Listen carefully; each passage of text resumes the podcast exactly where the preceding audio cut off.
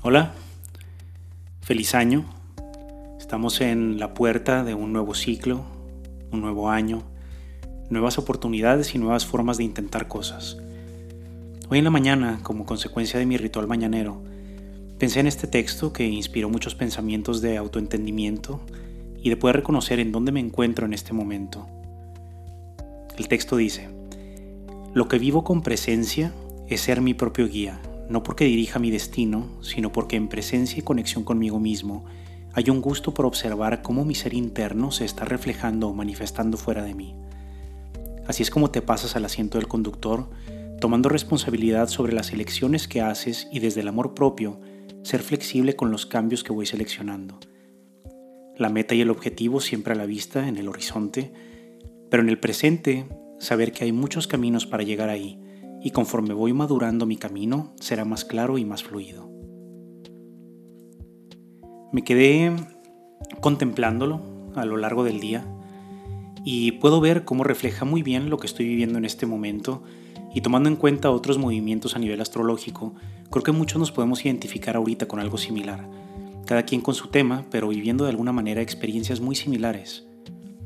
En lo personal he estado viviendo diferentes procesos que se tratan de dar un siguiente paso de compromiso en mi vida, que inició como una duda sobre cómo dar el siguiente paso a nivel profesional. Yo ya sentía desde hace tiempo que era momento de implementar algo nuevo. A lo largo de mi carrera he estado persiguiendo la idea de que en algún momento quería crear alguna metodología o un sistema de terapia para trabajar con tu ser interno. Después de un par de meses de trabajar con mi presencia y ver mis experiencias desde un ángulo diferente y honrando un ritmo diferente en mi día a día, aunque en momentos fue incómodo, tomé la oportunidad de primero ser completamente honesto conmigo y reconocer que la meta que tenía era congruente con una versión de mí que hoy ya no existe. Fue una meta muy auténtica en su momento, pero conforme he ido madurando ese camino, puedo con valor ahora sí aceptar que ya no es la meta, hasta llegar al punto de cuestionar incluso por completo mi carrera y llegué a pensar si era momento de encontrar algo completamente diferente a lo que me dedico ahora. La verdad es que fue extraordinario reconocer que eso es lo que verdaderamente amo. Esto es lo que realmente me emociona y hace que me despierte en las mañanas con ese gusto por lo que voy a estar trabajando el día de hoy. Y eso requirió aventarme a todo ese proceso que fue de mucho movimiento interno para llegar a valorarlo a ese nivel. Con el paso del tiempo me fui dando cuenta que si es lo que quiero estar haciendo, definitivamente, y que me sentía así porque es la manera de identificar que sí es momento de dar un siguiente paso de expansión. Se veía muy diferente la primera vez que lo sentí y que me generó incluso muchas inseguridades, pero ahora con esa versión clara me doy cuenta que tiene que ver con cuestionarme lo suficiente para saber que si es en esa dirección, pero que esta expansión profesional no se trata de cómo materialmente o de manera práctica vaya a dar ese paso, sino saber que se requiere de un nuevo nivel de compromiso a mí mismo, y esto incluye muchas cosas. Ahora, desde este nuevo nivel de compromiso, se puede reflejar fuera de mí algo que es congruente con mi esencia. No es un proceso que se pueda fingir, se trata de un proceso de mucha revisión, de permitirme los momentos que se etiquetan como positivos, así como los que se etiquetan como negativos. Regreso al saber que no existe tal cosa como lo positivo y negativo, es mi mentalidad y mi actitud que se refleja en mi experiencia y claro, hay vivencias de sufrimiento, pero aún dentro de ellas vivo diferente la experiencia cuando reconozco que así como hay un final, también es congruente con, con que exista el espacio para un nuevo comienzo. Cuando llevo una relación saludable con mis emociones, se vuelve más sencillo el estar presente para hacer estas observaciones. Al inicio definitivamente es incómodo y muchos, en muchos casos doloroso, porque en muchas ocasiones es inevitable la sensación de pérdida, porque en muchas ocasiones es inevitable observar lo que ha estado componiendo mi vida hasta este momento y las elecciones de las que me toca tomar responsabilidad para poder dar ese siguiente paso.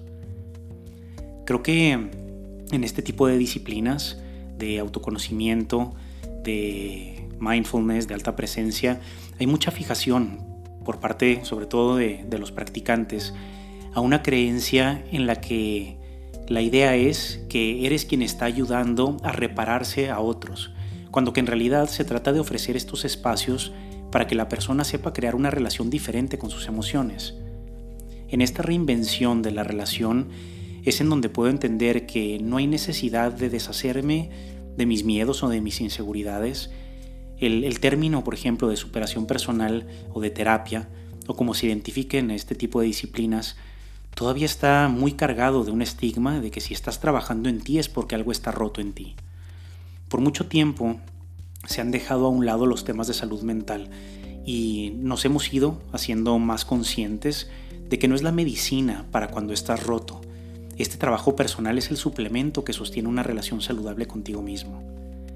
El hacerme consciente de todo esto me ha llevado a decisiones en las que puedo entender cómo se refleja en mi vida mis prioridades y la madurez incluso para ver el compromiso desde una perspectiva diferente a como la había visto antes. Mi idea de compromiso, por ejemplo, era un concepto bastante limitante que me hacía sentirme prisionero de tener que elegir una sola cosa en mi vida, y no me había dado cuenta que eso ha ido cambiando realmente con el paso del tiempo.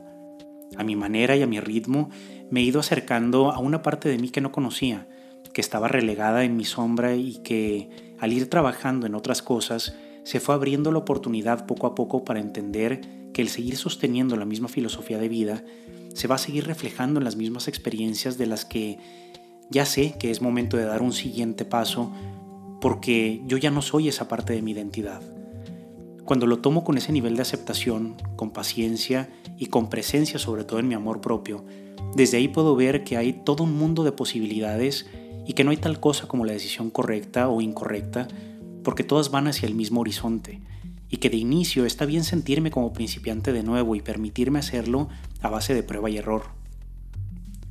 Incluso con este mismo shortcast, ha sido un proceso para encontrar mi voz, tratando de encontrar algo que suene más a mí, y eso es todo un proceso. Implica trabajar en otros aspectos de mí, porque no es algo que se me da con comodidad, por lo menos no en este tipo de medios. Ahí entonces está la oportunidad de dar ese siguiente paso, no porque quiero que observen los demás, sino porque a través de estas experiencias es como vivo mi aprendizaje y puedo identificar si realmente he estado trabajando en mí y qué es diferente en mí. Sin etiquetarlo entonces me puedo permitir la oportunidad de observarlo y desde ahí entender qué es lo que se está manifestando a través de mí y que de el trabajo que estoy haciendo a nivel personal es congruente con lo que se está reflejando fuera de mí. Si hay congruencia, puedo entonces alimentar nuevas cosas similares para seguir en esa expansión y si no son congruentes, poder dar un paso para atrás para poder hacer una revisión consciente sobre lo que sí y lo que no. Y no se trata del sistema, se trata de identificar qué aspecto de mi identidad ha elegido esos compromisos. Y hoy la verdad es que me siento en una oportunidad extraordinaria. El otro día leía un post eh, que preguntaba, en una situación tipo Matrix, de la píldora roja o azul, si tomas la roja, el escenario era que podías regresar a tener 10 años eh, con todo el conocimiento que tienes ahora, y la píldora azul te hacía estar en una vida eh, presente, pero ya con varios millones ¿no? para tu futuro. Para mí fue sorprendente la cantidad de personas que eligieron la píldora roja. En lo personal, de hecho, creo que en otro momento de mi vida habría hecho la misma elección.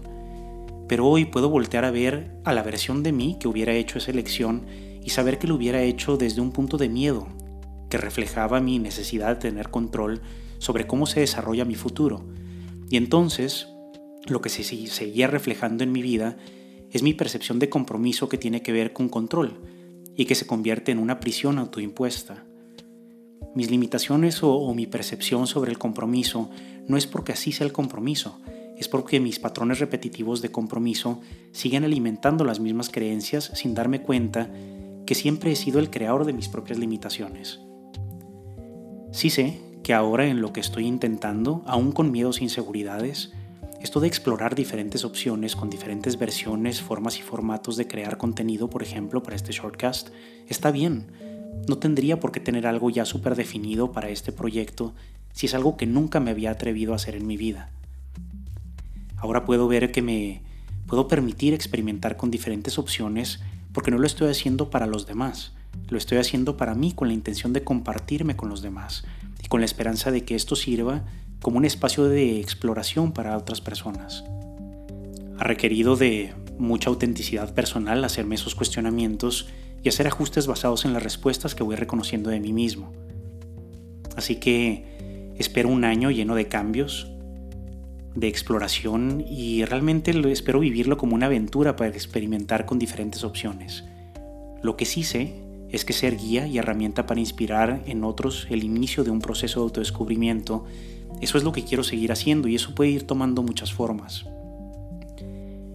Este shortcast es una excelente herramienta para un nuevo nivel de autodescubrimiento porque me permite observarme desde una perspectiva con la que no estoy familiarizado, algo que realmente no había tenido.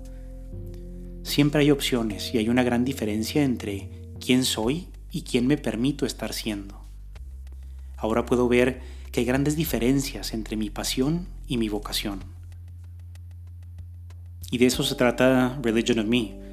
Queremos crear comunidad y nos sirve mucho incluso cuando nos envían mensajes por Instagram con sus dudas, con situaciones que están atravesando, con herramientas igual que podemos utilizar para nosotros tener esos espacios de contemplación y en ese espacio realmente que sirva para otros.